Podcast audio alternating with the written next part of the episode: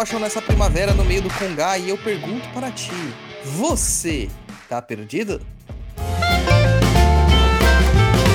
Tá perdido?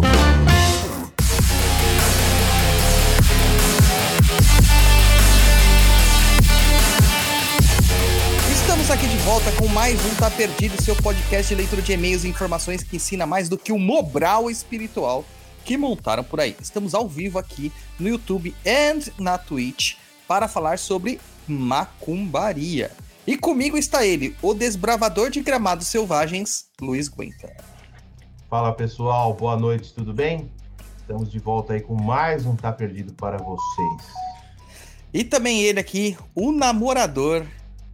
Né? Cara, esse cara é mais, tem mais mulher que o Cigano Igor. O nosso apoiador, Elias Dzizulinski. Já, né? Oi. Nós não temos, nós não levamos nada daquilo que temos, mas tudo aquilo que somos. Maravilha, maravilha, maravilha.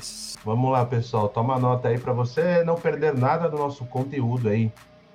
Siga a gente lá no nosso Instagram, instagram.com.br papo na encruza ou simplesmente arroba papo na encruza. O nosso blog lá com muitos textos e vídeos e a Mel Latino de fundo, www.perdido.co. O nosso canal no YouTube, www.youtube.com perdido em pensamento, tudo junto. Ela tá latindo que tem visita em casa, cara, aí ela não fica quieto.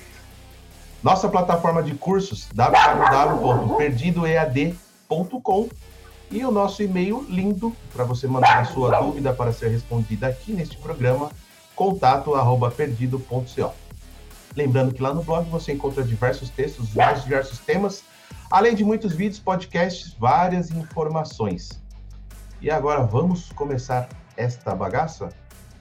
Leitura de e-mails aqui. O primeiro e-mail, o e-mail do Augusto Olava e o Dizulins que vai ler pra gente aqui, por favor. Então, o e-mail do Augusto, né? É, meu xará. Olá, pessoal desse distinto podcast. Gostaria de saber se, quando estamos estudando, lendo, ou até mesmo ouvindo um podcast sobre espiritualidade, nós nos aproximamos de nossos guias protetores e ficamos mais próximos da espiritualidade. Isso levando em conta situações hipotéticas, como ler o livro do trem, ouvir o PNE enquanto lava louça, sem fazer qualquer tipo de abertura, como uma oração, acender uma vela ou chamar pela espiritualidade. E aí, japonês, você que é o cara da aquele cara que é o, o, o orelha, né? O leigo. Você, você tipo, não tem uma religião. Você sente alguma coisa assim de proximidade com espíritos quando a gente tá fazendo os programas? Quando a gente tá falando sobre essas questões e tal? Você sente alguma coisa assim? Não, não sinto nada. Talvez eu não tenha abertura para tal. Então, né, gente? E você, Elias, você sente, cara, antes de eu dar uma resposta aqui, eu quero saber a opinião de vocês. Então, é meio é meio ambígua, né? A pergunta. Tipo, não a pergunta em si, mas a resposta para ela. Porque se você parar para pensar, a espiritualidade ela tá em volta da gente o tempo inteiro.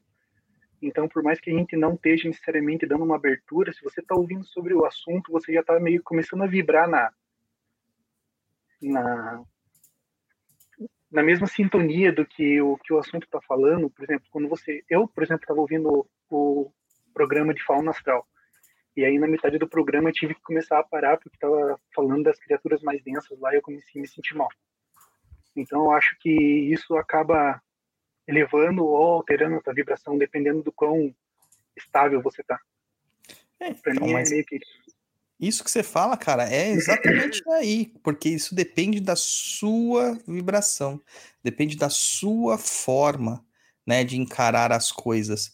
Então, se você se coloca numa posição de recepção, cara, com certeza você vai recepcionar essas energias, essas entidades, e você vai dar brecha para isso acontecer. Agora, pô, tipo, ouvir ponto, é, ponto cantado em casa, né, mano? Você vai ouvir uns pontos cantados em casa, é, isso vai chamar a entidade? Não, a não ser que você defina assim, ó. Eu estou cantando um ponto para chamar a entidade. Aí vai aparecer. Agora, se você tá cantando um ponto como uma música, mano, não vai acontecer. É o que acontece, por exemplo, no, nos, nos, nos pagodes, nos sambas, né? Cantam o Zeca Pagodinho, Martinho da Vila, né? É, poxa, eles falam de entidades o tempo todo, Lice Brandão, eles falam de entidades, falam de orixás, mas, cara, não, não rola, né? Não, não, não acontece nada disso, né? Então, assim, acho que depende muito da forma como você tá receptivo ou não a essa energia. Né? Então, depende muito dessas situações.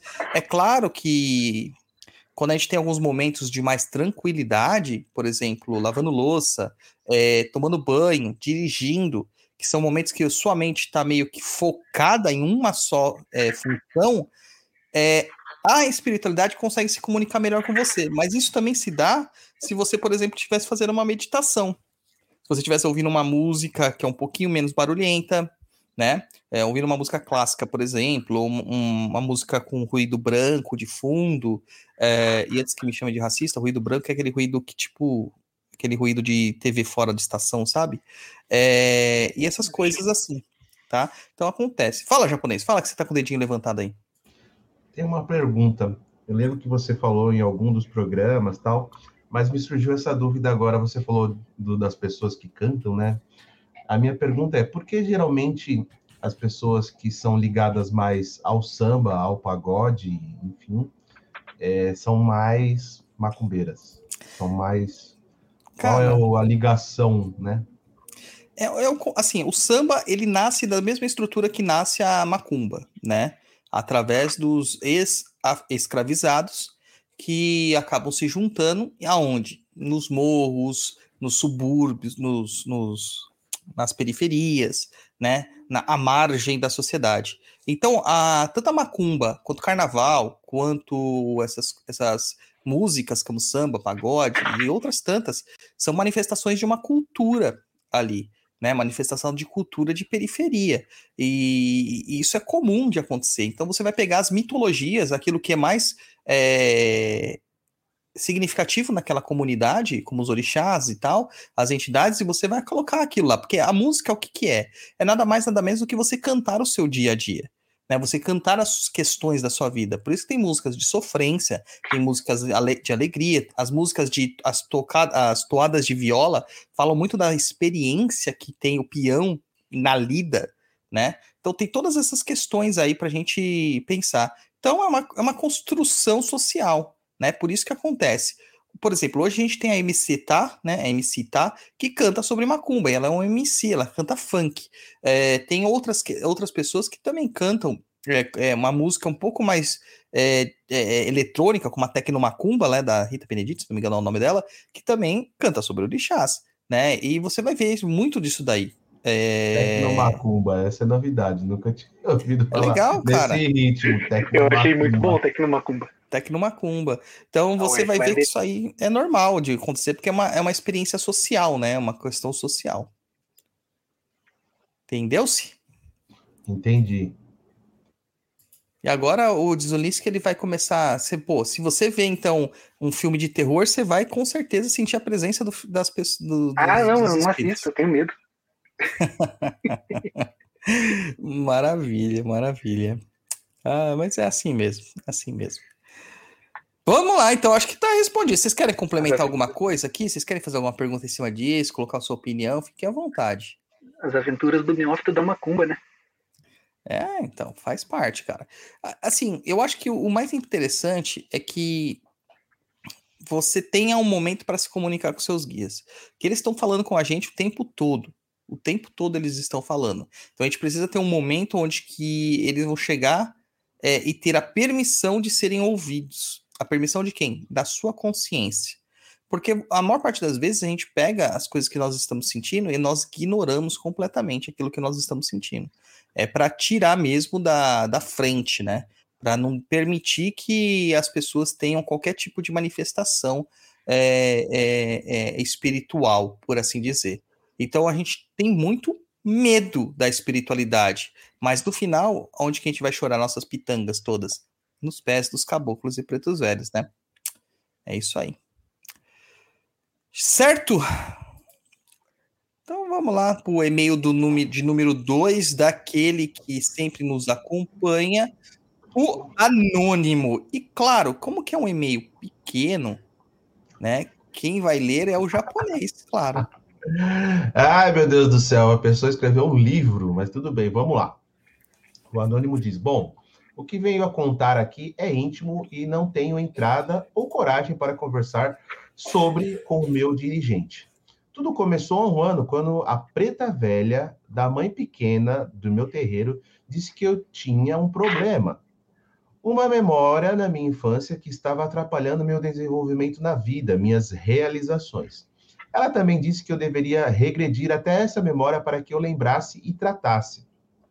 Como na época eu tinha condições de fazer acompanhamento psicológico, levei isso para o meu psicólogo e juntos chegamos à conclusão de que não era necessário reviver um trauma para tratá-lo. Isso poderia ser muito ruim. Algum tempo se passou e eu não pude, eh, eu não pude mais frequentar o psicólogo e a vovó voltou a orientar na mesma direção. Isso foi justamente quando a casa em que trabalho começou a realizar trabalhos com a linha de cura na gira com os ciganos. Conversei com a mãe pequena desincorporada e ela, que já havia feito regressão, disse que sua cigana sabia fazer e que isso ajuda muito. Então resolvi fazer. Rapaz, que perigo, hein?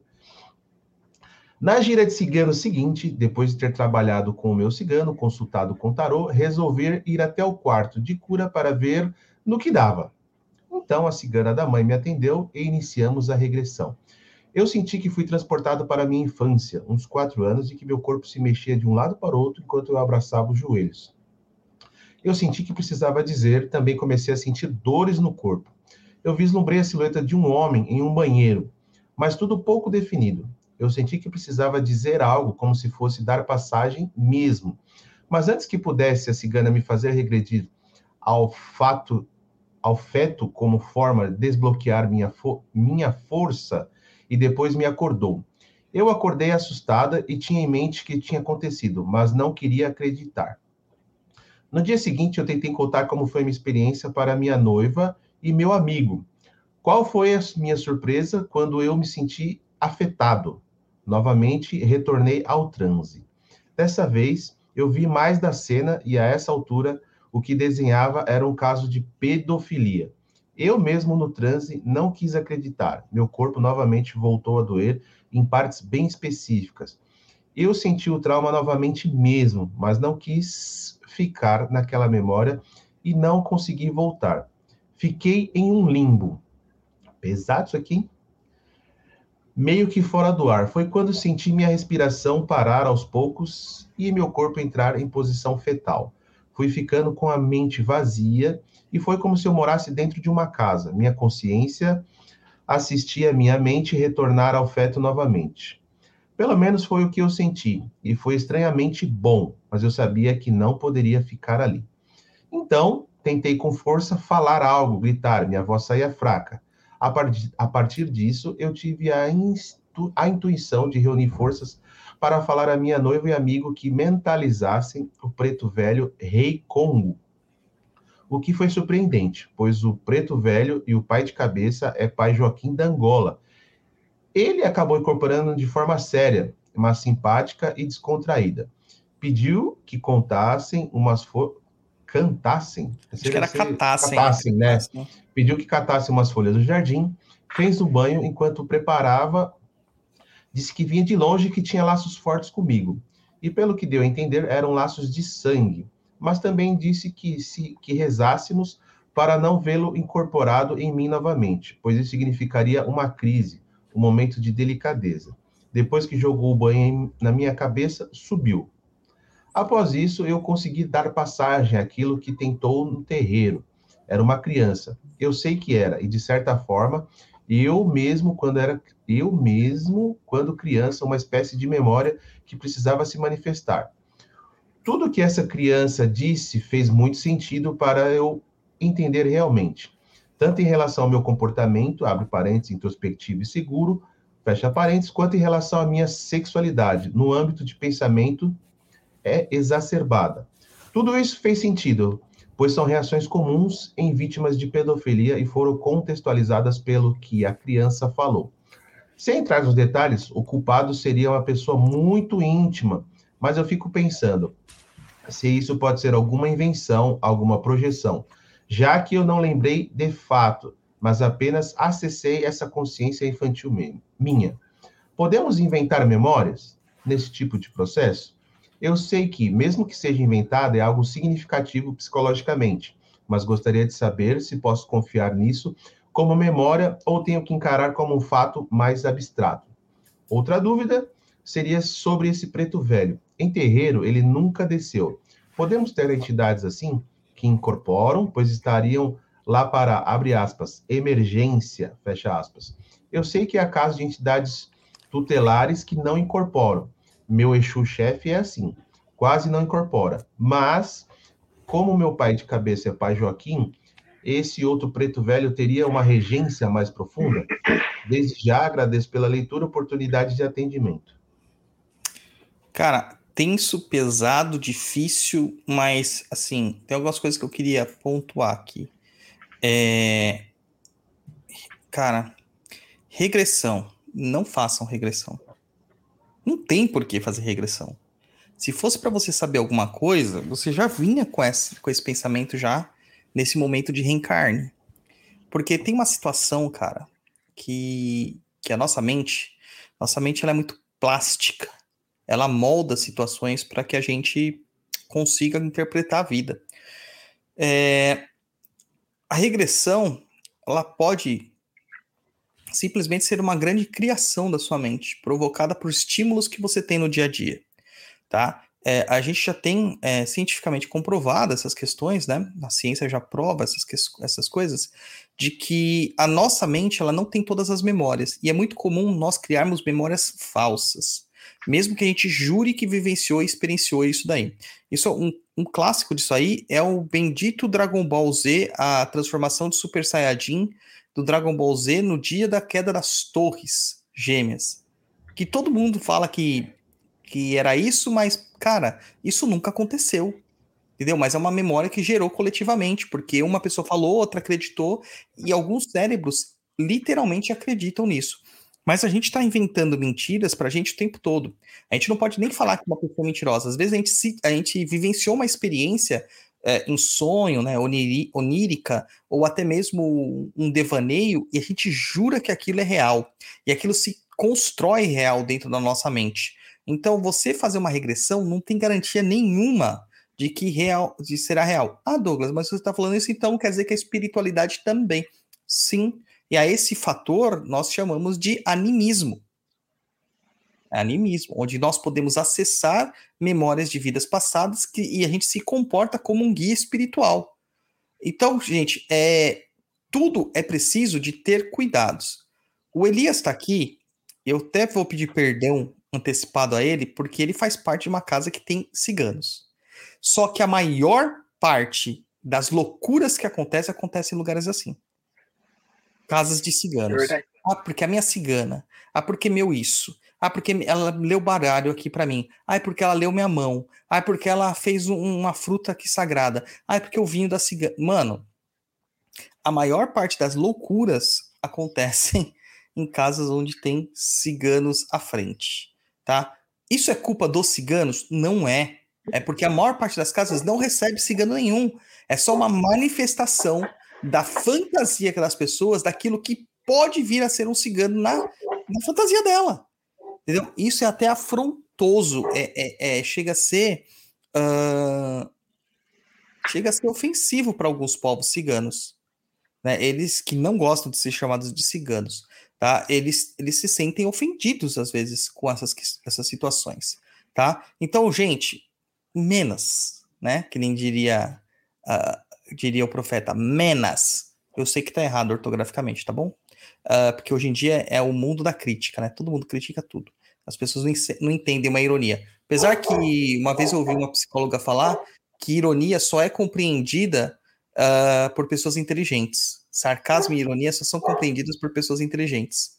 Né? Então, isso demonstra muito da nossa sociedade também.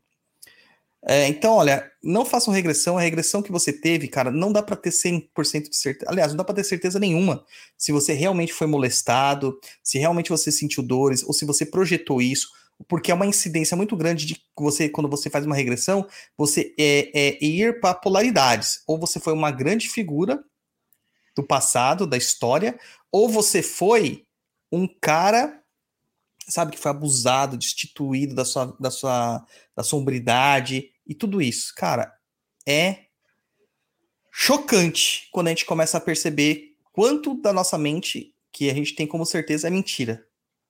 É mentira. Né? São criações fantasiosas da nossa mente. Tá?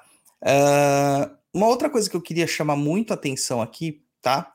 Uh, é nessa questão assim que você se manifestou como uma criança e que de certa forma era você mesmo criança, tá? Que era uma memória que precisava se manifestar. Não dá para saber se é isso tá? Não dá. Alguma projeção que você de fato apenas acessou uma memória infantil sua. Não dá para saber se é isso. Não tem como saber se é isso. Não tem, tá? Por mais traumático que seja essa situação, não tem como saber, tá? Então, é, eu vejo aqui que foi uma situação de muita falta de responsabilidade de todos os envolvidos, de todos os envolvidos. Agora é real para você, porque você criou um trauma. Você não consegue quebrar esse trauma, entendeu? A, a, e a, como que você vai fazer agora para lidar com esse trauma? E se for uma mentira? Uma, uma ilusão? Putz, cara, vai ser difícil você quebrar isso. E se for verdade, você descobriu essa verdade da pior forma possível. Porque se for uma verdade, você precisava de ajuda psicológica, de ajuda médica, sabe? E de um monte de ajuda além da espiritual. E não era assim que você ia descobrir, não ia ser jogando assim em cima de você tá? Existem algumas terapias de psicólogos e psiquiatras que trabalham com hipnose e regressão, mas é tudo feito num consultório controlado e o cara sabe como está lidando e como tocando, está tocando isso.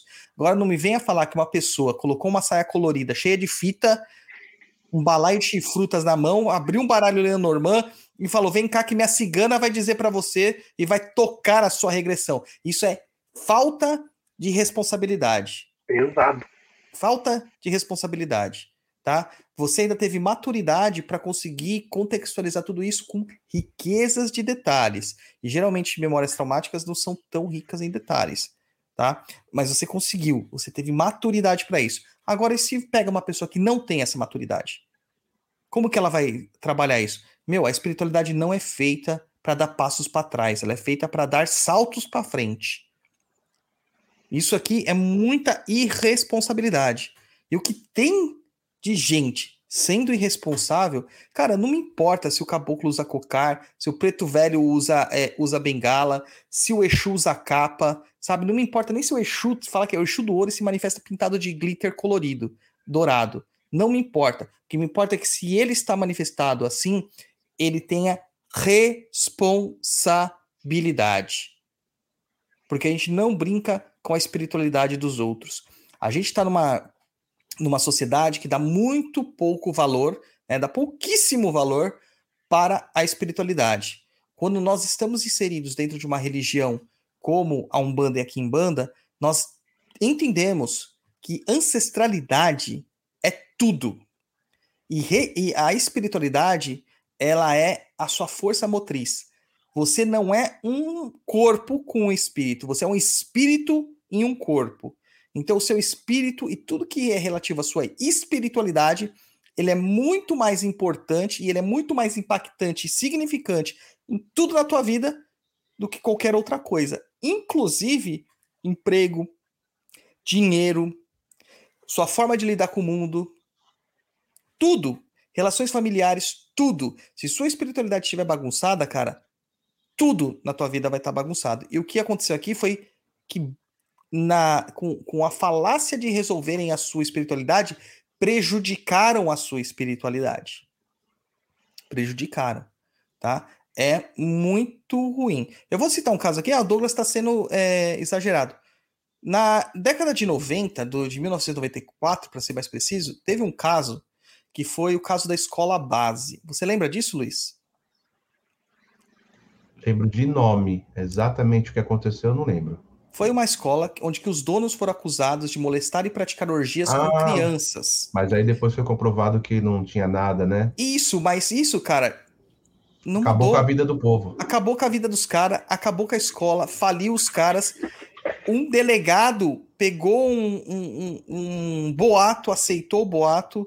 A Rede Globo aumentou o boato. o perito lá do laudo do IML fez um laudo meia boca, sabe? E, cara, virou o pior de tudo, cara, que você pode imaginar.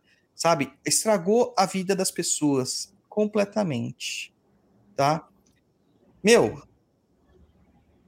até funcionários vieram dar depoimento de que era real. E na apuração dos fatos, cara, não aconteceu nada.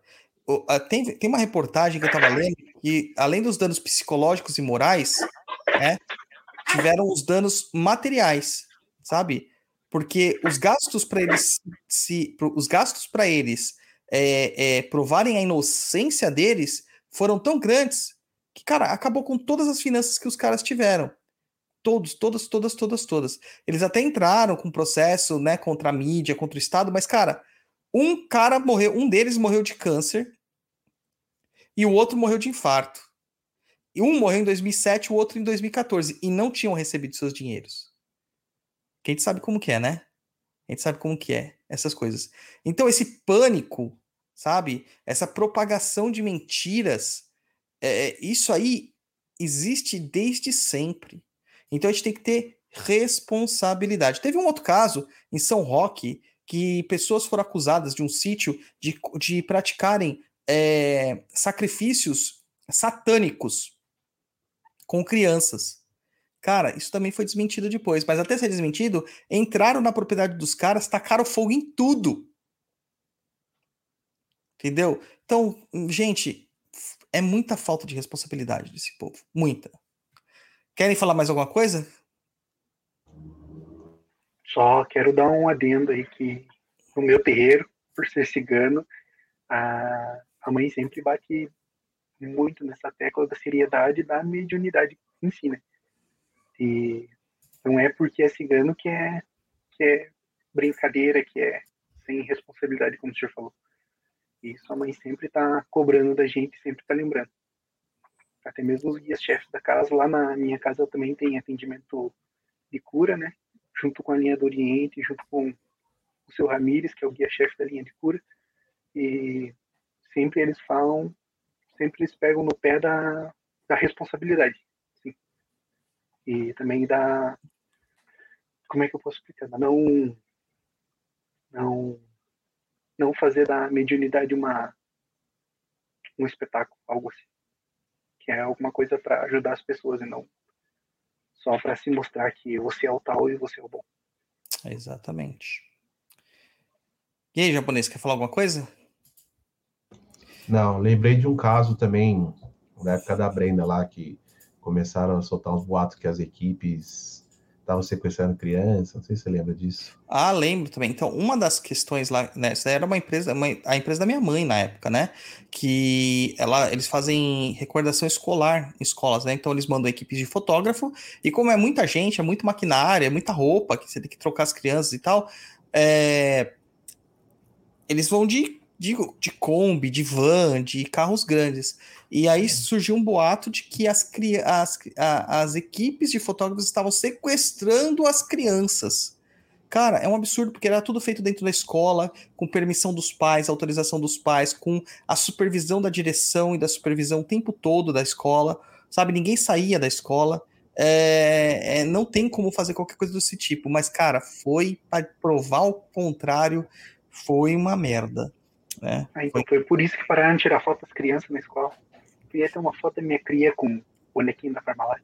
É, em, muitas, em, muitas, em muitas vezes foi por causa disso, cara. Muitas e muitas crianças pararam realmente por causa disso. É, porque essas empresas quebraram. Quebraram. Né?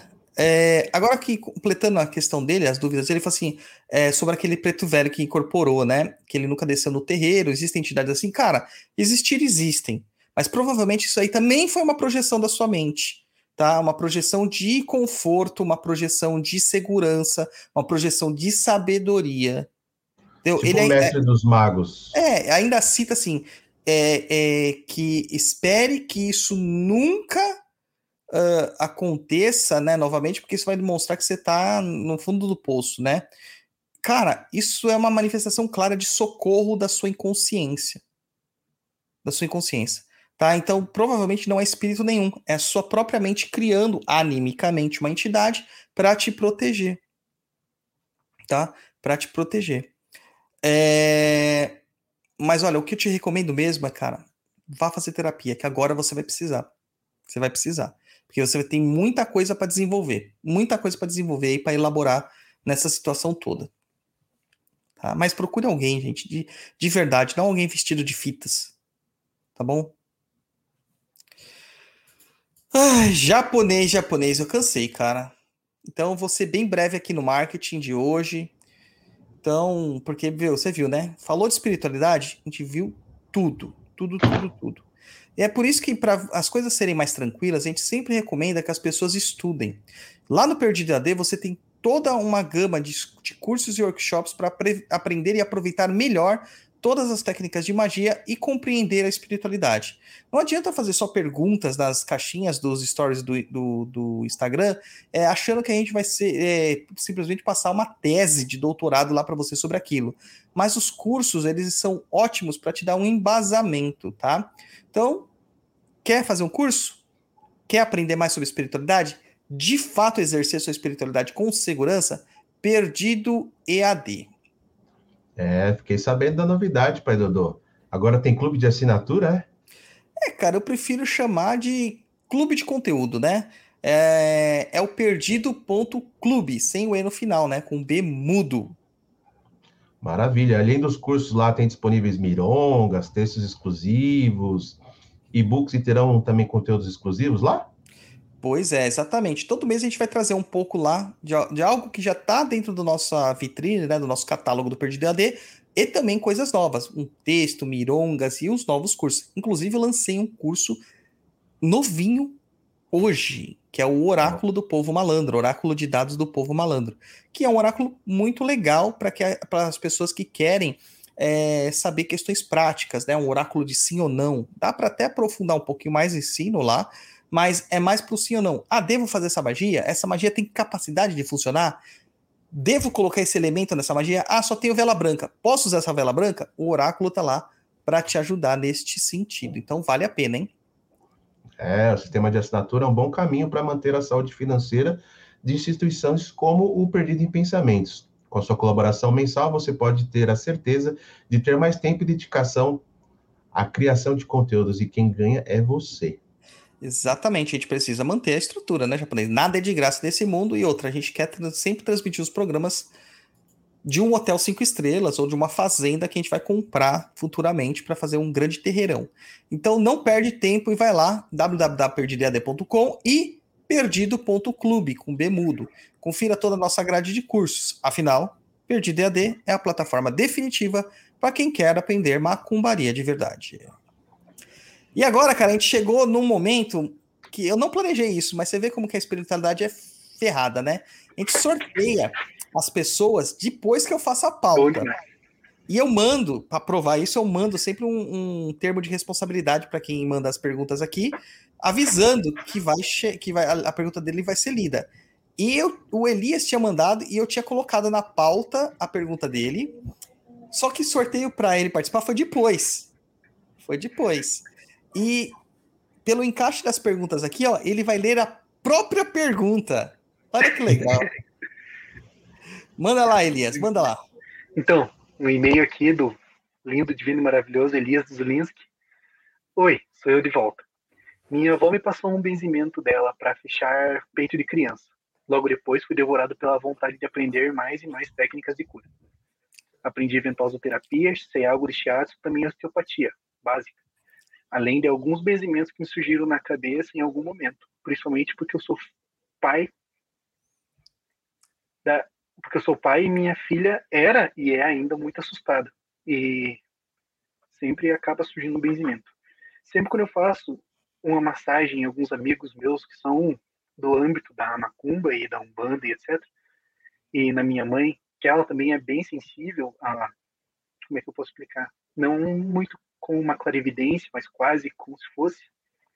É, eles dizem que enxergam sempre um samurai bem velho me olhando enquanto eu faço massagem. E, assim, eu não tenho certeza se foi ele que me ensinou a parte espiritual das massagens, porque nessa tempo que eu estava aprendendo essas técnicas, eu me encontrei no budismo tibetano. E lá eu aprendi muitas outras técnicas junto. Eu não tenho certeza se, ela, se era ele. E quando eu estava fazendo benzimentos, minha mãe viu um índio de cocar branco que chega até o chão, de acordo com ela, né? Enquanto estava benzendo minha filha, tipo, junto de mim, ajudando nesse processo. E também o samurai quando estou fazendo massagem. Todo mundo fala samurai. Pode ser que sejam meus guias? Assim, só quero saber só por saber. Ou pode ser todo mundo ficando meio louco. Queria saber a opinião do senhor. É, e se for para chamar minha atenção também tá tudo bem. Conhecimento sempre é bem-vindo. E uma coisa, é preciso. Uma coisa eu posso te dizer: esse samurai não sou eu. Pode não, ter é certeza. Ainda bem, né? Senão eu tava no swing. Ah. É, seria no swing, isso mesmo. Não seria fazendo massagem. Pode ser massagem, é. massagem erótica, né? Ah. Ih, rapaz! Pode ser uma massagem erótica. Noia! Agora tudo faz sentido, faz sentido, tudo faz sentido. Então, Elias. Nada se encaixou tão bem. É, vamos lá, assim, cara. É... Técnicas de cura, todas as técnicas, na verdade, que a gente pratica de magia, de feitiçaria, de cura, tudo isso tem intercedência de espíritos, tem alguma interferência de espíritos. Às vezes o espírito ele não está fazendo a técnica em si, mas ele está sobre vigília, como tutela né, dos, uhum. do, daquele que está fazendo. É como se fosse realmente um mestre observando o seu discípulo é, fazendo aquilo que aprendeu. Samurai. É, assim, eu não chamaria de samurai, tá? é, porque os samurais é, é, como, é, como se fosse um guerreiro, né, tá, oriental. É, como está se dito. Né? É, o, o, os, os, samurais eles, eles, só existiram numa época bem pequena, de um recorte bem pequeno hum, do Japão. Me parece que é bem mais antigo. É, o budismo tibetano ele surge no Tibete que é hoje é protetorado chinês, né? Então você vê que, que são culturas completamente distintas. Mas o que é que isso tem de, o que, que isso tem em comum, né? O que, que isso tem em comum de todas essas questões? O, a, a formação de uma egrégora, ela parte do, de um processo iniciático. Então, quando você pega algumas técnicas de uma egrégora e começa a aplicar, você chama a atenção dos espíritos daquela egrégora. E eles, quando eles julgam que você é confiável e competente naquilo que, eles, que você está se propondo a fazer, eles se mostram, eles se aproximam, eles te tutelam. Então, o processo iniciático, em grande parte, também é feito num formato, numa forma que a gente chama forma vertical, que é da espiritualidade para a matéria. E no caso de, de iniciações religiosas, eles são feitos de formas horizontais tá? Que é de um sacerdote para o outro. Mas o primeiro sacerdote também teve uma formação vertical, senão não tinha acontecido nada. Como que surgiu o primeiro sacerdote?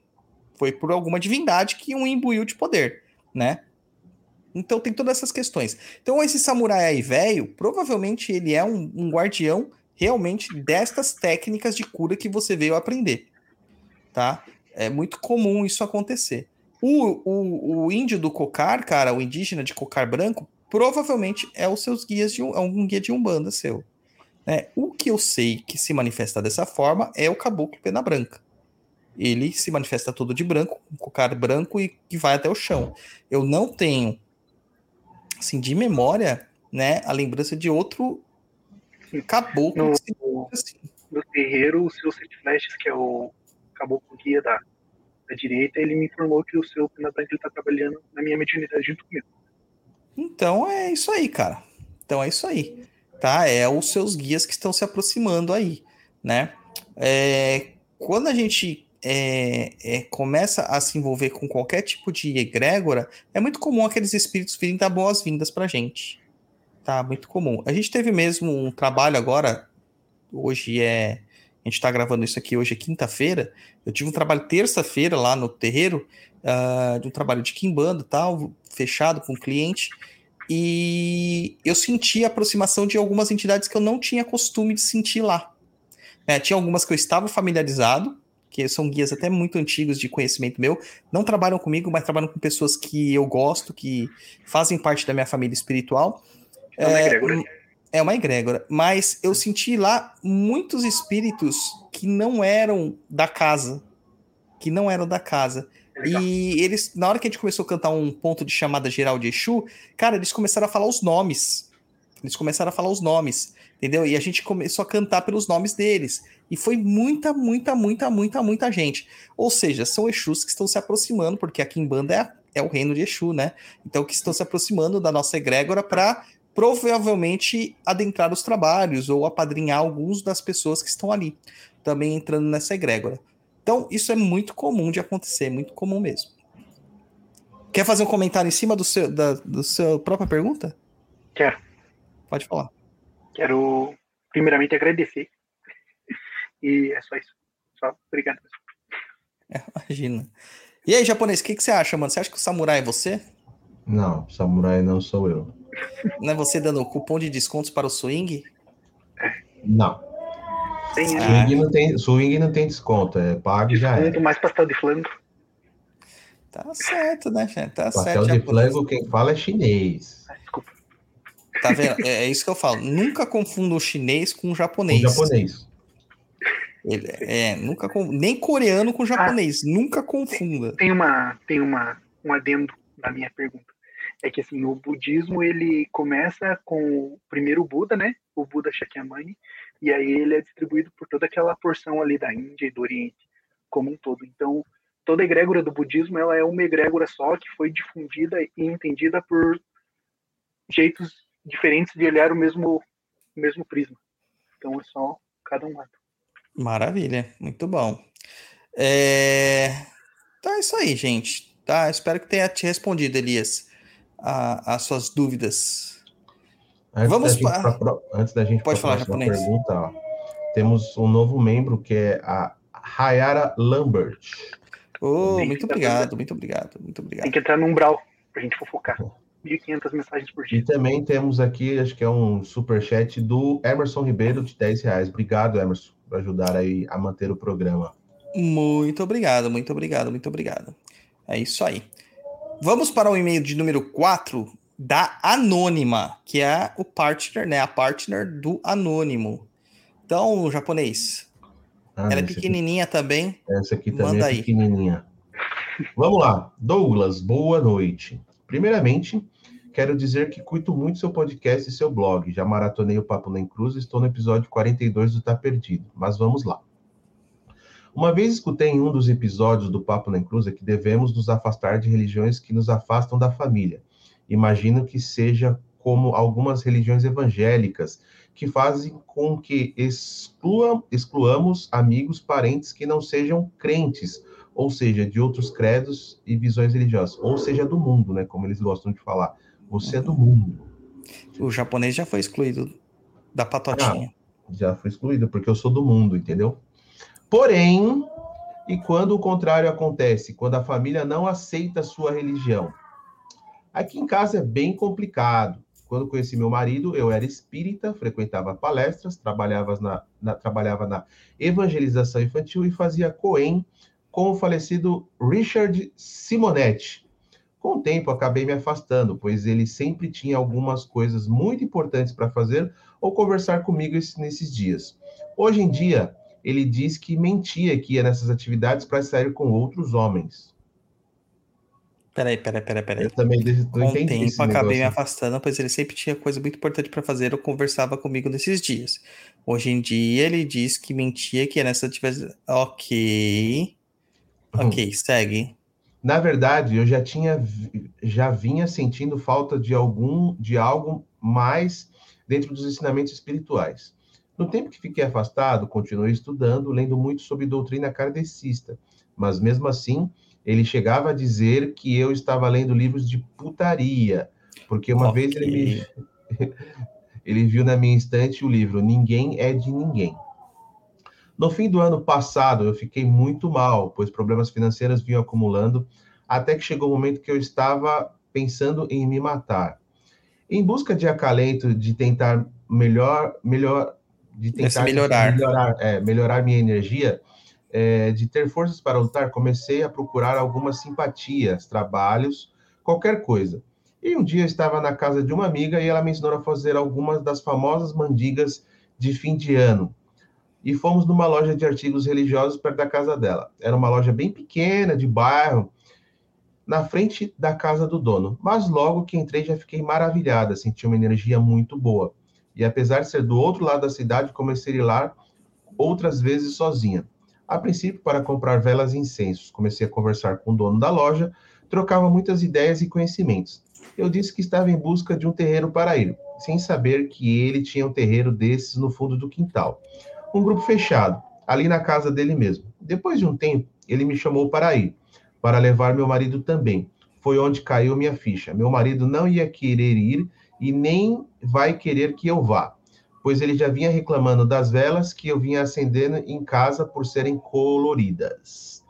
Em meio a tudo isso, achei o papo na encruza. Eu amo podcast, escuto o dia todo. Inclusive, você me inspirou a fazer o meu também, apesar de ser sobre um outro assunto. Legal. De um tempo para cá, eu até liguei o foda-se e acabei indo no terreiro que, aliás, gostei muito. Porém, acho que ainda preciso conhecer outros, coisas que eu não consigo fazer toda semana, pois chego, pois chego a ter medo de dizer que vou. Em nossas brigas, ele sempre me chama de macumbeira, mas de uma forma muito pejorativa.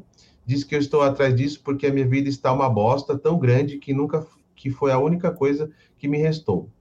Eu penso, eu estava mal mesmo, mas deveria ser bom achar algo que me, ajud... que me ajudou a melhorar, pois pelo menos sair daquele estado de querer me matar. Hoje, até que estávamos numa conversa legal e eu tonta disse para ele que um dia que eu estava sozinha à noite em casa, tomando banho, eu escutei um uivo. Nós moramos em um condomínio, tudo cercado por mata. Nem quis dizer que era alguma coisa espiritual, apesar de eu estar cantando um ponto e logo em seguida já tomaria meu banho de ervas que já estava preparado. Mas isso nem contei, pois antes de qualquer outra coisa ele falou: você só fica escutando essas coisas pesadas, você fica muito carregada por causa disso, só fica atrás de coisa ruim. No caso, ele estava se referindo ao seu podcast, o qual já tentei explicar que não é nenhum tipo de pregação e sim um estudo, mas ele não entende. No caminho para casa, acabei até o convidar, até o convidando para ir ao terreiro essa semana comigo, inclusive. Para ele ver que não é nada disso, mas ele me disse que ir, que ele iria à missa. Detalhe: em sete anos que estamos juntos, nunca escutei ele falar que foi à missa. Foi numa missa. Até queria ir ou qualquer outra coisa do gênero. Nunca falou nada de religião nenhum. Acho que o máximo que ele deve ter feito foi algo, algum casamento na igreja. Ressalto que todas as firmezas que já fiz foram só para mim e para a minha melhoria, tanto espiritual, financeira e até para tentar melhorar o meu relacionamento com ele. Sempre peço sabedoria, inclusive para lidar com esta situação, mas já não sei o que fazer. A Umbanda vem me ajudando tanto que até minha mãe e minha avó que são católicas apostólicas romanas. Minha avó não sai da igreja, acabei me pedindo alguma coisa e minha mãe começou a estudar também. Pois vem como tem me ajudado, mas em casa não estou sabendo como fazer ou o que fazer. Não sei mais que argumento usar para não sofrer esses tipos de ataques. Para poder fazer minhas primeiras, acendo uma vela que seja. Tomo meu banho de ervas sem ter que escutar coisas negativas. Obrigado, espero que consiga responder o meu e-mail. É longo, mas achei um outro jeito de contextualizar. Não achei outro jeito de contextualizar. Se deixar, escrevo um monte, pois também gosto muito de escrever. Cara, a questão que eu tenho aqui para perguntar é assim: o que, que você está fazendo com esse cara ainda? Dormindo com o inimigo.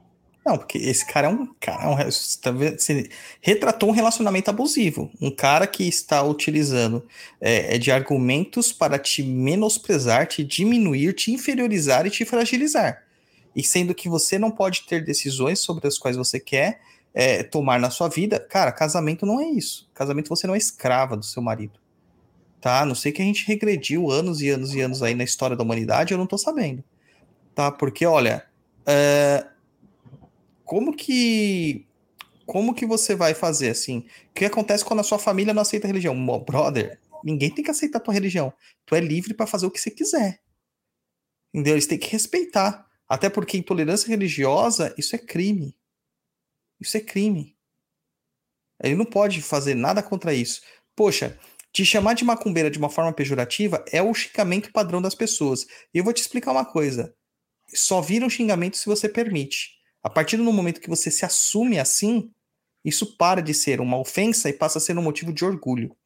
Eu ainda postei um meme hoje no Papo da Encruza, falando assim, é, macumbeiro não, eu sou é macumbeiro pra caralho, entendeu? Porque é o seguinte, tem um povinho aí gratiluz, sabe, uns pai de santo gratiluz aí que, na verdade, não é pai de santo coisa nenhuma, é só influencerzinho de internet, que eles falam assim, só macumbeiro pode chamar outro macumbeiro de macumbeiro, brode, sabe, assim, ou, ou fala pior, né, vira assim e fala assim, eu não sou macumbeiro, irmão, eu sou um bandista.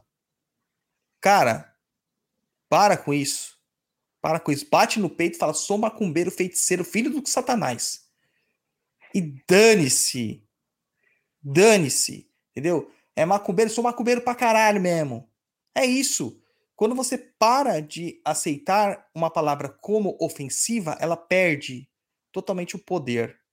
Tá? Totalmente o poder.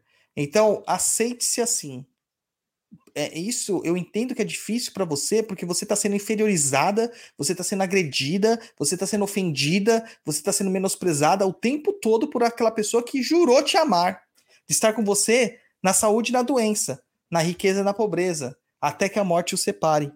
Entendeu? E ele está indo contra os próprios votos. Contra os próprios votos. É um absurdo isso. Essa intolerância que nós estamos vivendo.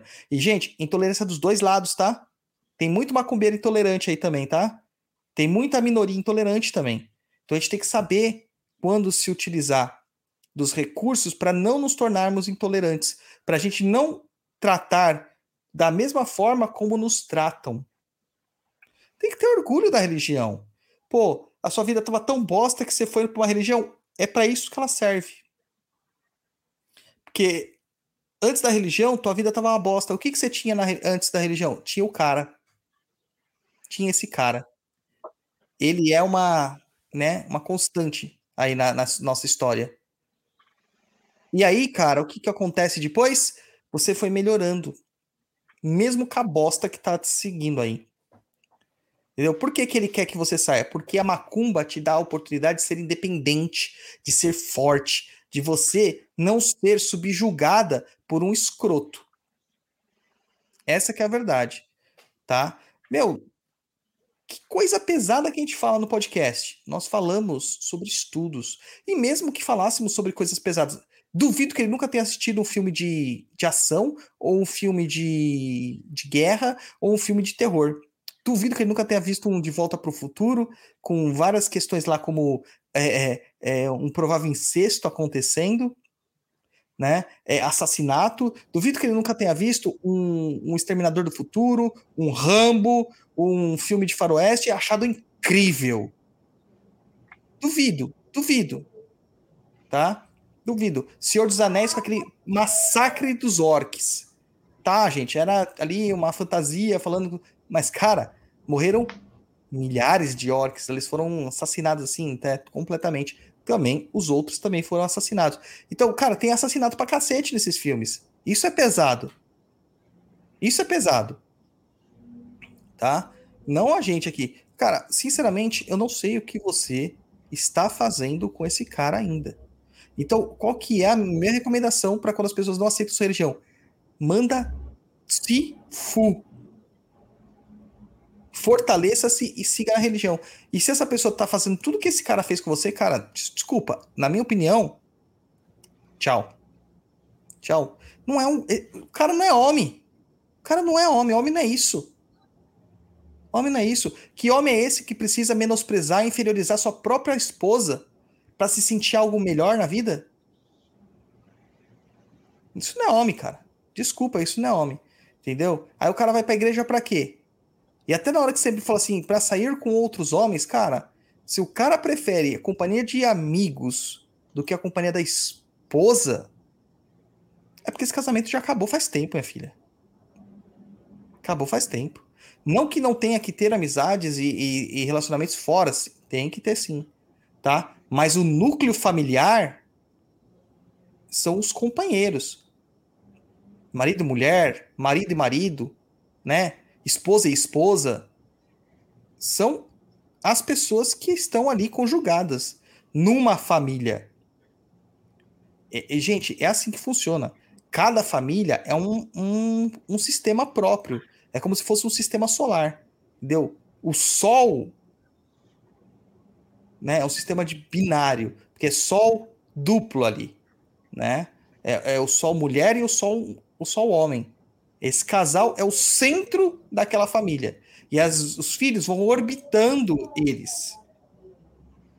Ah, os amigos, cara, são, são um cinturão de asteroides bem longe. Não tem nada a ver com, o seu, sua, com a sua galáxia ali. Algumas vezes, alguns desses amigos passam perto dos, dos seus, dos, das suas gravitações. Passam. Alguns causam tragédias, outros só, né, beleza, a gente vê no céu aquele brilho. Mas que são importantes de fato é a família. O que é importante de fato é a família. O resto não é importante. O resto não é importante. Tá? Então, olha, eu não sei o que você está fazendo com esse cara, não. Sinceramente, e cada vez que eu leio um relato desse, eu vejo que é, é, é, eu vejo uma fragilidade no discurso das pessoas que lutam pelos direitos femininos. Eu vejo uma fragilidade.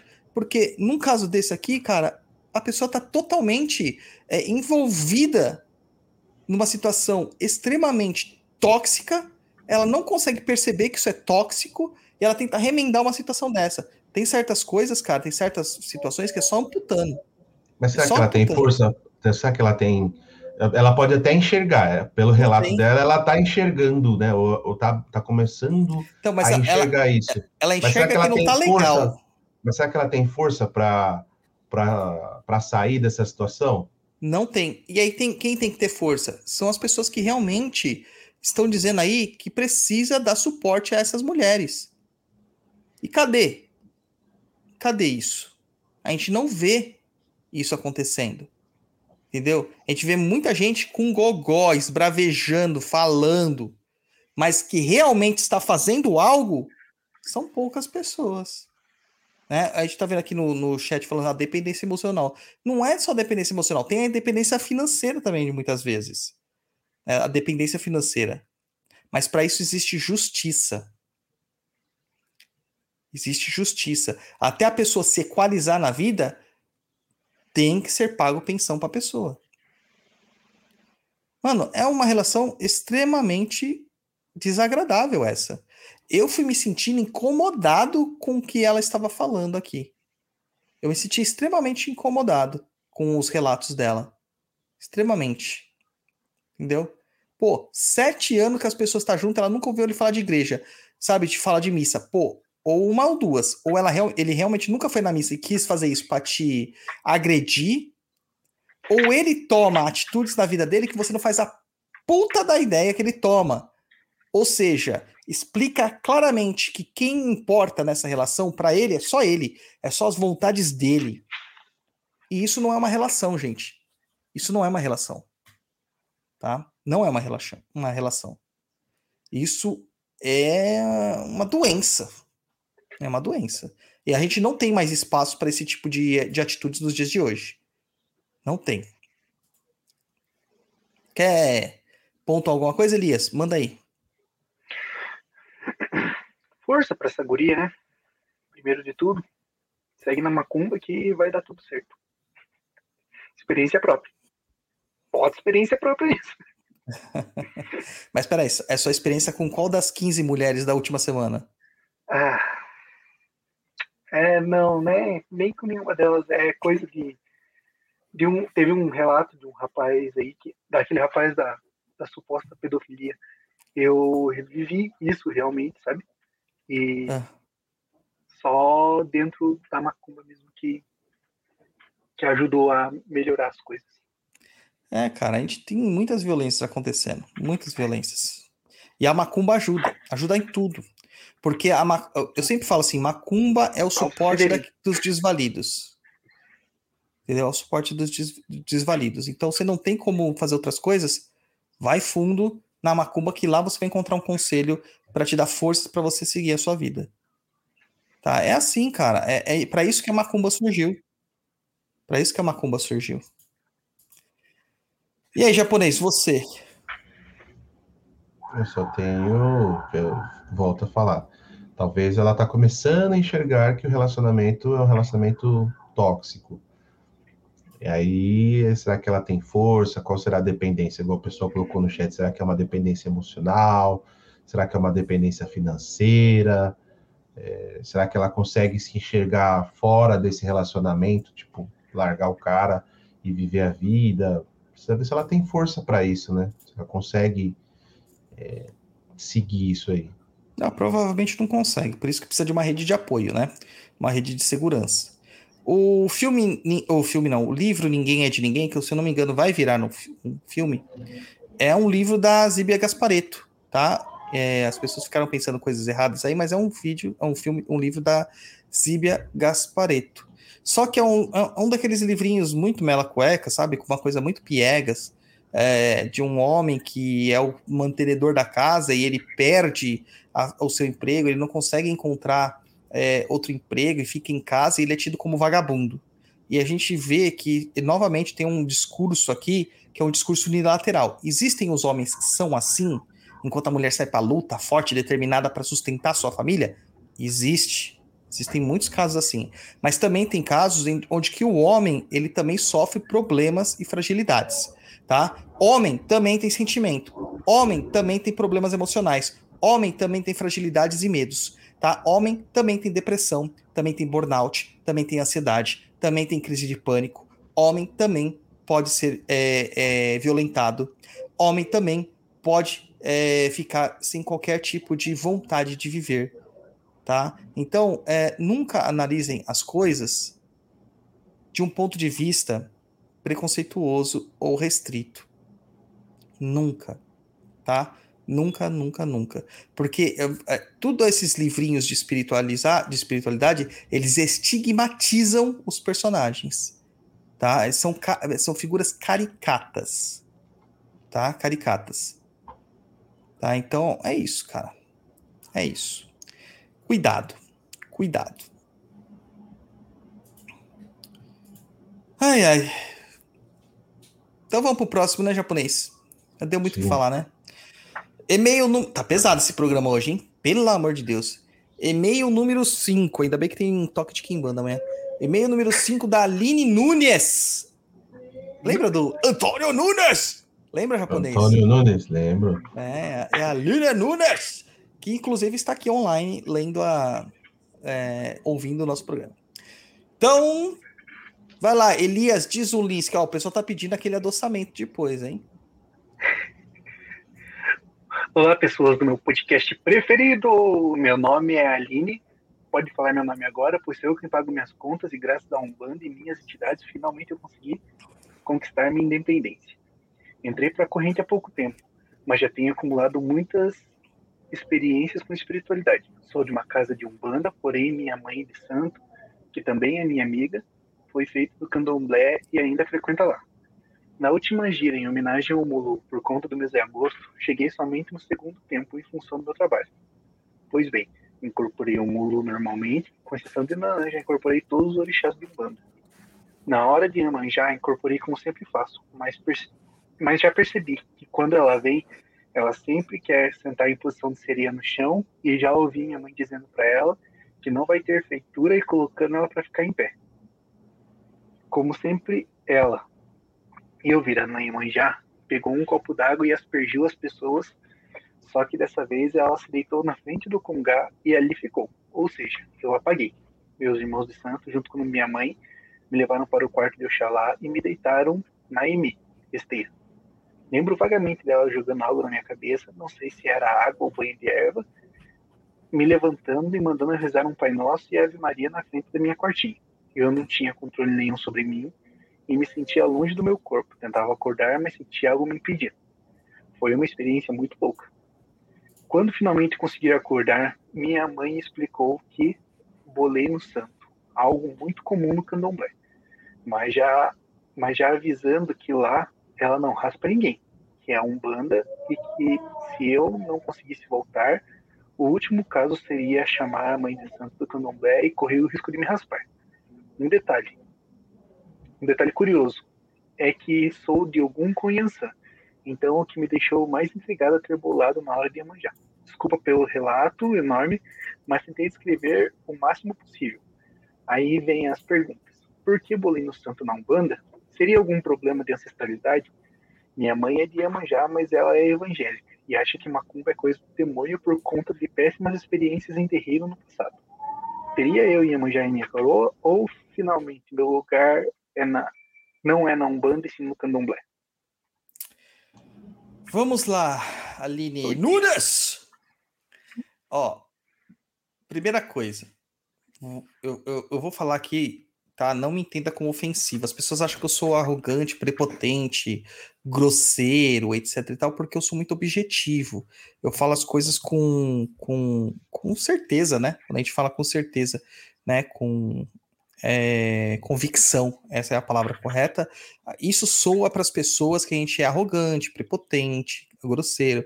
E eu vou dizer uma coisa para essas pessoas, não tô nem aí para vocês, tá? Porque a nossa sociedade é uma sociedade tão doente, tão a, a, é, é, cheia de, de, de, de, não me toques e não me heres, que a gente está criando é, uma, uma, sei lá, pessoas muito frágeis, muito frágeis. Eu não sei o que vai acontecer no futuro, cara, não sei, tá? Não sei. É, mas enfim, eu acho que existe um, um, um dodóizinho no coração das pessoas sabe? Porque se você não é tratado como a última bolacha do pacote, sabe? Se você não é tratado como o diamante mais belo de uma coroa, você é um coitado, né? Você é, ai, pobrezinho, não sei o quê. Gente, para com isso. Parou, gente. Parou, parou, parou. É muito coitadismo. Deixa essas questões para quem realmente sofre de verdade tá? E não quando a gente vai falar algo que é importante para vocês terem convicções. Os nossos pais viviam falando verdades incômodas pra gente porque eles queriam o nosso bem. Então eles não iam falar assim: ah, filhinho, sabe que é? Ai, que bonitinho. Não, não põe a mãozinha no fogo que você vai queimar. Não põe a mão no fogo, moleque, você vai se queimar todo. E se queimar, eu ainda vou pegar a chinela e vou bater em cima do, de onde queimou. Entendeu? É, é assim que tem que ser mesmo, tá? É muito tranquilo, muito tranquilo. Uh, então, não é arrogância, prepotência ou grosseria. É convicção.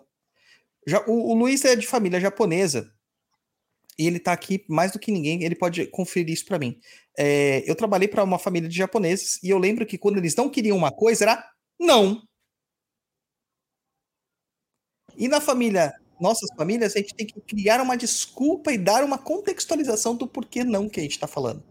Então, se eu fosse pedir, ó, oh, me dá esse suco aí que você tá tomando, não e ponto, acabava aí. Aqui falando, não, porque sabe como que é, o último, não sei o quê, papapá, tá, capaz de inventar uma mentira, não, eu tô com Covid aqui, não quero te passar. Tô mentindo, japonês? Não. Tá vendo? Falei que o japonês é assim, ó. Não. Entendeu? Então, mas isso é o quê? Porque eles são grosseiros? De forma alguma. Objetivos. Objetivo. Nós, brasileiros, somos muito, sabe, coitadinhos de mim. Pobrezinho de mim sabe? Assim. Então tem que parar com isso. Você tem que se bater no peito e falar, eu sou forte mesmo. Mesmo que você não seja. Sabe? Pô, no karatê, como que a gente aprende, né? Fiz muitos anos. Como que a gente aprende a bater? Apanhando, cara. Apanhando. Primeiro dia é surra. É surra de, de bambu, cara. Surra no corpo todo. Até gerar resiliência sabe? Como que você treina músculo eh, para levar porrada no abdômen, no todas as artes marciais, tomando muita porrada no abdômen. A mesma coisa vale para a vida. Como que você vai treinar para as coisas difíceis da vida? Tomando porrada da vida. Se seus pais e toda, toda a comunidade te protege o tempo todo de tudo que vai acontecer, quando você estiver sozinho, o que, que você vai fazer? Nada. Você não vai conseguir fazer nada. Entendeu? Então, mano, veste aí, ó, sua armadura de algum e vai para a batalha. Agora voltando aqui pro. Hoje eu tô. tô, tô virado no capeta. Acho que é a. Mas proximidade tá reflexivo hoje. É a, é a proximidade do Tiriri, que amanhã tem toque de Kimbanda, deve ser isso. Mas vamos lá, reflexão. Bom, pois bem. Lembra que eu falei lá no e-mail do Elias que quando nós temos uma egrégora e trabalhamos com certas forças, os espíritos dessa egrégora se aproximam, tua mãe de santo, ela é feita no candomblé. Mesmo que ela não pratique o candomblé lá, é comum que as entidades do candomblé se aproximem, as divindades do candomblé se aproximem, porque faz parte da egrégora dela. E é essa egrégora que, que gera a, a fortaleza para ela, a, a, a, segurança mediúnica dela. Tá? Ela não tem como se desconectar disso nunca. É a mesma coisa que acontece lá no show de Jorge. No show de Jorge, quem rege é a Umbanda. Mas você acha que aqui em banda não aparece lá no meio? Aparece, cara. Tanto que as pessoas chegam lá e entram na cafua, mano, elas derretem. Literalmente, elas passam mal. Eu já vi gente chegar lá para fazer alguma coisa, bater na porta da cafua e sair para vomitar. Entendeu? Porque as entidades estão lá. Ela não é, ela não é desejada naquele ambiente. Mas quando você tem alguém que faz parte da sua egrégora do chão de Jorge, ela entra, ela sente o peso, mas ela é bem recebida. Ela é bem recepcionada. Enfim, são contextualizações, tá? Então, assim, nessa casa vai ter sempre influência do, do candomblé. Aí você fala assim: eu já incorporei todos os orixás, menos Nanã. Sinto muito de falar, Aline, você não incorporou orixá nenhum. Tá? Nenhum. Porque orixás não se incorpora. Orixás irradiam. E se você irradiou mais de um orixá, então, na verdade, você está incorporando um falangeiro do orixá, que não é o orixá.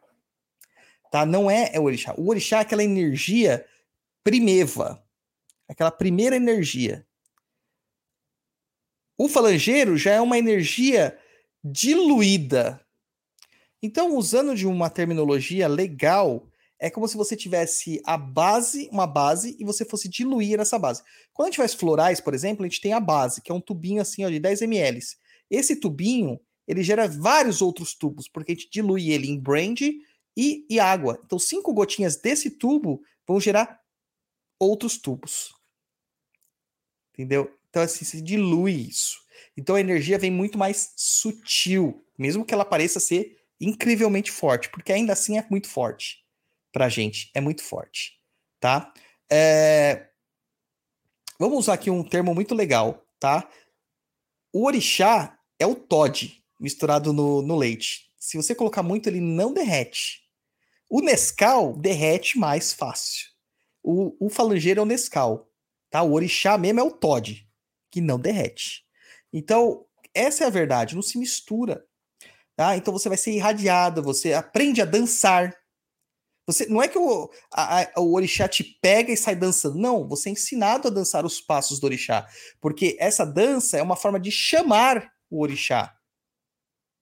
É uma forma de chamar. É, é, é tipo quando você tá no jogando videogame, você coloca para cima, para baixo, pro lado, pro outro, XY, XY, para desbloquear alguma coisa. A mesma, é a mesma coisa, Hadouken, né, Elias? Hadouken. Entendeu? A mesma coisa. Entendeu? Os passos são para isso. para gerar uma situação. Tá? A dança é para isso. É, então você vai aprender sobre orixá. Você vai se paramentar como orixá. Entendeu? E tem que estar tá tudo muito certinho para um orixá se manifestar. Ah, tem gente que defende. Tem um cara no TikTok, cara. Tem um cara lá, um, um charameu do TikTok, que ele fica falando umas, umas coisas com razão, outras coisas muito loucas, né? Daí eu vi é, o pessoal criticando um pai de santo que irradiou um orixá e saiu dançando o orixá Yansan sem os paramentos. Cara, ele não estava irradiado do orixá, ele estava com um falangeiro. Aí, ok, na Umbanda, beleza, perfeito, tá? Mas se fosse num um culto de nação, ou num candomblé, ou num bandomblé, que tem raiz de candomblé, o orixá só se manifesta paramentado. E com o seu toque. Não de outra forma. Porque são as formas evocatórias dele. Tá? São as formas evocatórias dele. Aí o que, que acontece? Então você não incorporou orixá nenhum, você incorporou falangeiros. Aí você falou assim: ai, eu tenho algum Cunhançã. Não, desculpa, você não tem. Olhando a sua foto aqui, ó, tô vendo aquela foto aqui no perfilzinho, eu já posso dizer que você é filho de manjar. Só de olhar eu já digo que você é filho de manjar. Não tem ança aí. Não tem. Tá? Ah, mas minha, minha, a minha, eu tenho assim porque a minha ançã é assim, ah, porque eu sou é, muitas vezes agressiva, sou empoderada, sou ferrada, vou para cima, não sei o que, tá? Tem Iemanjá que é assim, cara. Iemanjá algum té. Ela é assim. Entendeu? Aí a gente vai entrar na questão das qualidades das Iemanjás. Né? Não é só aquela mãezinha uh, que fica fazendo isso. Entendeu? Tem a Iemanjá Sobá, que é uma puta feiticeira. Entendeu? Então, cara, é isso. Tu é de Iemanjá. Por que que bolou lá? Não é que você bolou. Você não bolou. Tá? Porque se você tivesse bolado, você não tinha voltado. Aí tinha que chamar mesmo no, do, o pessoal do candomblé. Tá? Você tinha voltado. Aí, nesse caso, o que acontece é que houve uma manifestação do orixá para falar assim: meu, você está cultuando o orixá errado na tua cabeça. Eu estou aqui. E tem que deixar eu me manifestar da forma como eu estou vindo. Deitada, aspergindo água. É o respeito pela entidade. Entendeu? É o respeito pela entidade. Então, cara, olha, eu sei que no candomblé é complexo, porque o candomblé tem essas questões assim, pô, ela é sacerdotisa de uma casa de, de umbanda, ela é feita no candomblé, mas ela não tem autonomia do candomblé para fazer outras pessoas. Ela não tem. Ok. Ok. Então na casa dela não vai se fazer orixá. Ok. Mas não é isso que esse falangeiro tá pedindo. Não é isso. O que ele está pedindo é para ser respeitado ele como um próprio falangeiro. E até porque se, quando você bola no santo, você não incorpora outros orixás. Quando você é feita no santo, é só seu santo. Os outros não vêm mais. Pode falar, Elias. Manda ver. Mas nessa história de bolar no santo tem muito gente. Assim, eu não participei nenhuma vez, mas sempre aparece na vida aí. E nas roças de candomblé que também cultuam um guia. Mas assim, ele só bola o orixá e não vem mais o guia, ou só tem o orixá mesmo e é isso aí. Então, aí a gente vai entrar num, num campo muito arenoso e espinhoso, porque na religião nada está escrito em pedra. Mas partindo do pressuposto de uma visão teológica sobre as coisas, uma, uma visão até de cientista da religião mesmo, né? É, o candomblé, que o pessoal fala aí como candomblé, o sinônimo de candomblé, na verdade é o candomblé queto, de origem iorubá. É o que o pessoal chama de nagô muitas vezes, tá? Apesar de ter nação nagô, ter nação queto, que outras pessoas também chamam de alaqueto. Então, é assim, é, é, tem uma origem iorubana. Neste candomblé se manifestam orixás. Uhum. Só isso. Não se manifesta espíritos ancestrais, eguns. Então não vai ter caboclo, não vai ter preto velho, não vai ter baiano, não vai ter Exu e não vai ter pombogira entidade. Vai ter o Exu, orixá. E vai ter o Exu serventia do orixá. Né? Por exemplo, Exu Tiriri é um serventia do orixá do orixá Ogum. Não é o Exu Tiriri que manifesta na Umbanda, é um Tiriri, na verdade que é o, o serventia de algum. É muito complexo isso para a gente explicar aqui tão pouco tempo. Então, no Oqueto não tem entidade. Não tem entidade. No candomblé Angola, no candomblé de caboclo, tem entidade. Tem o caboclo. Candomblé de almas tem entidade. Só que a sua estrutura é uma estrutura banto como a gente falou, Angola, Congo e Angola, né? Provavelmente. Tem as, os candomblés Congo também. Aí você vai ter o seguinte: é, nesses candomblés tem as divindades que são os Mikice, que é plural de Kice. Inclusive, cara, essa semana foi muito engraçado porque um cara tentou dar uma carteirada em mim na, numa resposta lá do, do Reels não, o que você tá falando seria inquices, né? Não é miquice, você falou errado. Cara, você vê como vai ignorância. Não, eu posso, eu erro, cara. Todo mundo erra, todo mundo erra. Mas você vê a ignorância de uma pessoa tentando uma correção para lacrar, para sabe, eu odeio essa palavra, mas é o que foi aconteceu, para sabe se sei lá o que aconteceu. E a gente não entende o básico. O nosso plural em português é colocar o S no final. O plural no quimbundo é no começo da frase, no começo da palavra. É as duas primeiras sílabas, tá? Então, o mi, quisse, quer dizer várias inquices. É o plural de inquice. Ah, legal. Né? Então, cara, é, é diferente. Vários, tem várias línguas que são assim, né? Que o plural é diferente. Uh, é, italiano também é assim, não é tutis, é tutti, é tipo todos, né? Tutti, com i no final é todos, né? É, e afins, vai, aí a gente vai, vai, vai vendo como as coisas são, né? Então, no candomblé Angola, no candomblé de almas, o candomblé de caboclo, tem a, a, a, a presença, a hegemonia dos miquice, né? Em, em português, inquices. Aí, a gente tem a presença dos ancestrais, que são os ancestrais das pessoas que estão cultuando aquele culto. Ou seja, se houver um negro, né, uma pessoa é, com a pele preta, vai ser um ancestral dele afro-brasileiro ou até africano. Se for um indígena, vai ser o ancestral dele indígena ou caboclo, né?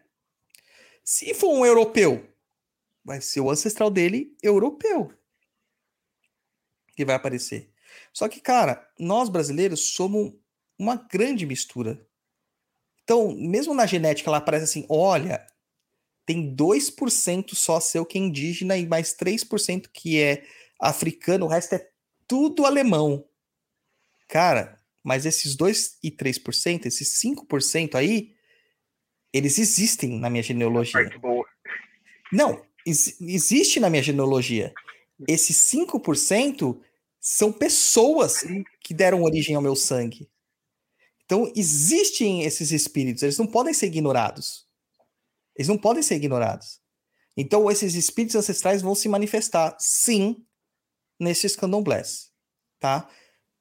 Há um fenômeno que ocorre que a partir da, a, da, da proeminência do Joãozinho da Gomeia, é um grande pai de santo, incrível pai de santo, Joãozinho da Gomeia, que era de Angola, ele começa a comungar também com Queto, que foi a escolha dos higienistas da época para dar uma, uma estrutura identitária ao candomblé.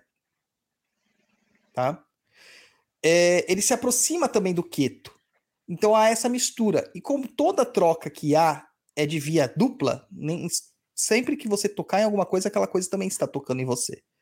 Não tem jeito, né? O caboclo começa também a aparecer nas roças de Queto. Por meio dessa linhagem tá? Então nada é muito simples. Nada é tão simples assim que a gente possa expressar, tá? Então, se a nação é uma nação tradicional de Queto, não tem, não tem entidade. Por isso que muitas pessoas de Queto acabam trazendo a Umbanda também como uma segunda é, religião, para dar a manifestação do espírito, do ancestral. Do ancestral. Legal. Tá? Então é isso. É isso aí. Querem com comentar alguma coisa em cima desse e-mail da Aline aqui? Só falar aqui. Não sei oh, se o dona tudo ou que invejinha, porque é bem difícil. Nem sei se tem utilidade de incorporação. Cara, a incorporação ela é muito é, supervalorizada, na verdade. Supervalorizada. Se você tiver em posse de um bom oráculo, você faz tudo que uma incorporação faz. Uhum. Tudo que uma incorporação faz, tá? O Donaciano pergunta aqui, mas esse cara não te agradeceu pela sua explicação? Obviamente que não, cara. A gente só agradece por explicação quando a gente realmente quer aprender. Quando a gente quer só se aparecer em cima dos outros, isso não acontece. Tá? Isso não acontece. Então é isso aí, cara. É isso aí. Japonês, tem alguma contextualização aí? Já bolou no santo japonês? Eu não sei nem o que é isso. De acordo com a mãe do japonês, ele é raspado. É. Pois é. Olha, Olha, só, deixa eu só colocar aqui. A Mariana Ribeiro mandou um superchat aí de R$10,90. Fazendo movimentar Laroê. Obrigado aí, Mariana. Olha, eu vou dizer uma coisa para vocês. É... A gente falou no último Papo na Encruza que a gente teria lá, se fosse bem efetivo essa semana, tal, dos oráculos que a gente iria ter o, o, as doações do Pix tal, a gente teria uma leitura para o japonês do oráculo, né? Cara, não foi o suficiente. Foi pouquíssimo, sabe? Pouquíssimo. Então, vamos, vamos ver, né? E a gente sorteou a guia do seu Zé lá, tal, o ganhador. Vou ter que mandar para ele semana que vem, tô mandando para ele. Ô, pai Dodô, se a gente fizer uma vaquinha do umbral para fazer uma leitura pro japonês. Ó, vamos ver, vamos ver, vamos ver. Há de se pensar. Então vamos lá para aquela parte que todo mundo gosta, aquela, aquele quadro onde que o Exu ele esconde o tridente pro Herê não pegar, né? Bota fogo no paiol. Bota fogo no paiol.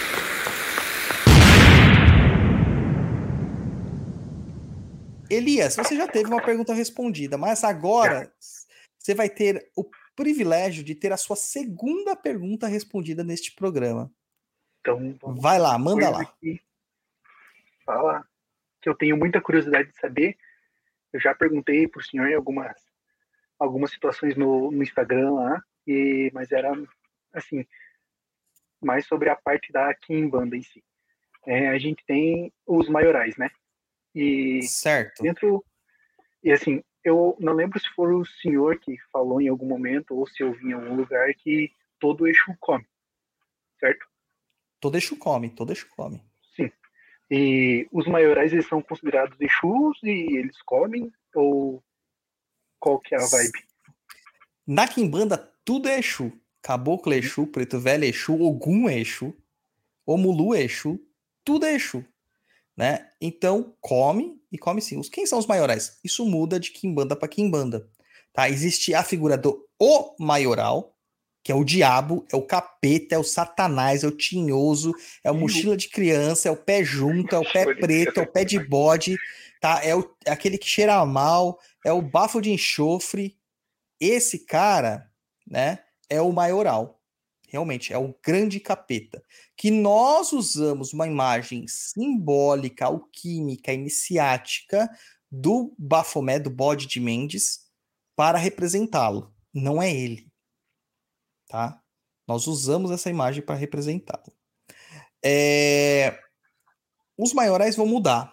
Na minha família de Kimbanda, na minha tradição de Kimbanda, existe a questão da trindade maioral.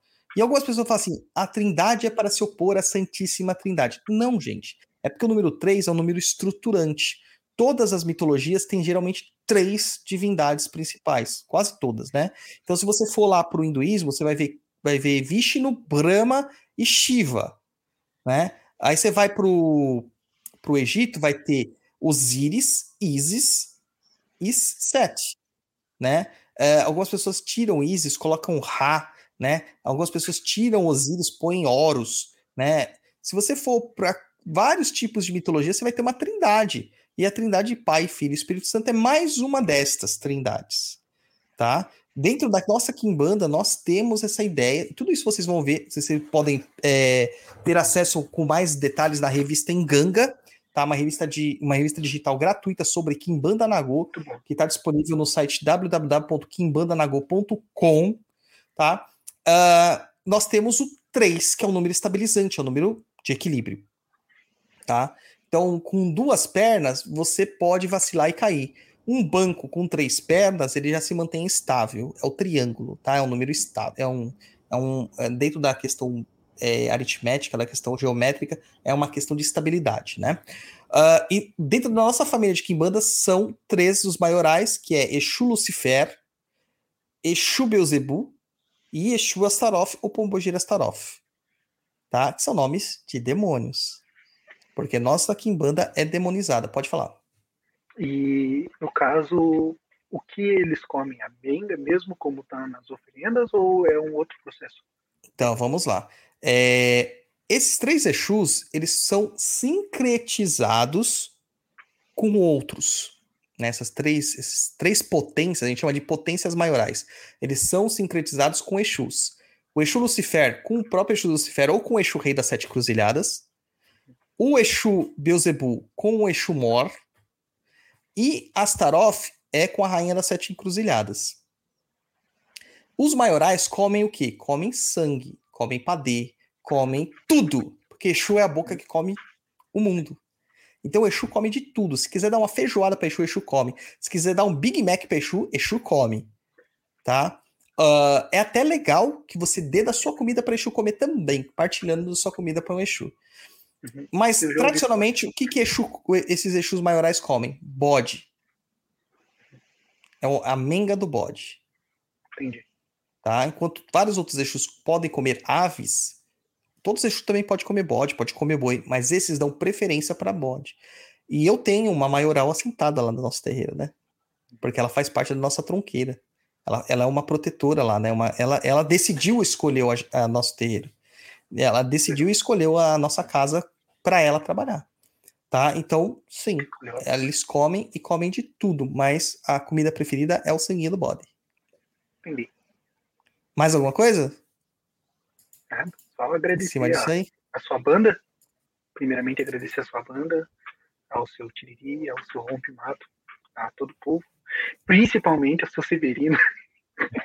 e, caramba! Ajuda pois. demais de tudo quanto é jeito, como eu já mandei mensagem pro senhor agradecendo também. Só deixar um agradecimento público aí. E agradecer em nome de todo o pessoal do Umbral, que tenho certeza que eles se sentem do mesmo jeito que eu. Maravilha, maravilha. Elias, você não vai fugir, cara, porque aqui a gente sempre tem aquela pergunta, né, japonês? Com certeza. Se ele achou que ele ia fugir da pergunta como você veio parar no Papo na Encruza, está enganado como veio e por que que você gasta as suas ricas moedinhas, como diria Tio Patinhas, pagando a gente, cara? Então, como eu cheguei no Papo Incluso, foi meio doido, porque eu só tava pesquisando sobre Umbanda e eu achei o podcast. E eu comecei a ouvir e falei, hum, cara faz sentido. Eu continuei ouvindo. E eu sempre, como eu entrei no budismo meio que sozinho, né? Eu sempre fui de classificar o que eu leio, o que eu estudo e o que eu vejo. E assim, eu já tinha, eu tinha até assistido algumas coisas do, do pessoal da Toca Dourado, mas não tinha gostado muito. E achei meio desconexo do que foi lido, que eu li no, na obra do Kardec, achei meio, meio desconexo, sabe? Da realidade, não sei como explicar, mas foi um sentimento de desconexão que eu senti. E Aí eu achei o Papo Nem Cruza e comecei a ouvir. Aí eu pensei, hum, esse umbral pode ser legal. Aí eu comecei a apoiar. Aí eu aumentei meu apoio e tamo lá. Maravilha, maravilha. A gente agradece muito isso aí, viu? Muito mesmo. Então é isso aí. Quer deixar mais algum tchauzinho aí? Mandar um abraço lá para seus confrades lá? Quer passar a receita da, da adoçamento aí que funciona aquela beleza, pessoal? Ah, é. Tem. Então, passo. Passarei. É um adoçamento em em duas partes, tá? Para você fazer para qualquer qualquer sentido, qualquer qualquer ocasião, qualquer situação, qualquer qualquer coisa. Tudo que você queira adoçar serve como um adoçamento. E nele eu peguei por base a mironga do Severino para fazer e eu modifiquei ela e utilizei um método de firmar a cabeça no sentido da mironga para fazer. Que é, pode ser a vela de qualquer cor, escreve o nome da, da base para o pavio, cima, de baixo para cima, para ascendência do adoçamento, do que você quer adoçar. que, por exemplo, se você quer adoçar a sua parte amorosa, você coloca o nome de um lado, do outro lado da vela, o que você quer adoçar. E aí você vai utilizar o mel e a, e a canela. No mesma base da mironga do Severino que tem lá no Perdido. Só, só que não tem dia, não tem dia certo. Eu não pensei nessa parte, não estudei tão a fundo assim, eu só pensei na mirãozinha mesmo. É maravilha, maravilha. Japonês, quer dar seu tchauzinho? Quer passar sua, seus contatos? Ah, só um negócio. O Elias, é, ele aceita também currículos, tá? De namoradas. Então, procurem o Elias. Não, tá fechado para balanço. E caramba. Então, vai, japonês, dá seu tchauzinho aí para nós. Bom, vamos lá. Primeiro, obrigado a todo mundo aí que acompanhou a gente ao vivo, obrigado aos nossos apoiadores, obrigado, Elias, por estar aqui junto no nosso programa. É, O programa de hoje foi meio pesado aí com, com os e-mails do pessoal, mas faz parte. E é só. Basicamente isso aí. Desejar todo mundo uma boa noite. E é isso. Isso aí, meu povo, isso aí, meu povo. É, gente, muito obrigado a vocês. O Renan Pérez mandou aqui um super sticker pra gente de 6,99 dólares canadenses, né? Que eu não faço nem ideia de quanto que é em, em reais. Mas o Google depois responde. É, quero agradecer aí todo mundo que esteve aqui com a gente, tá? É muito importante essa, essa parceria de vocês conosco. Recomendem o nosso, o nosso podcast para outras pessoas, tá? Não deixe que as coisas simplesmente sumam, porque internet é fogo, né, gente? Você não fica postando todos os dias, tá? Isso acontece, né? Então, é isso aí. Acho que é isso aí. Isso aí. Isso aí. A gente tem novidade que em breve vai estar tá lá no feed do Papo na Encruza também. Então fiquem atentos. Curta tudo e nos ajude a combater a desinformação. Saravá e até a próxima.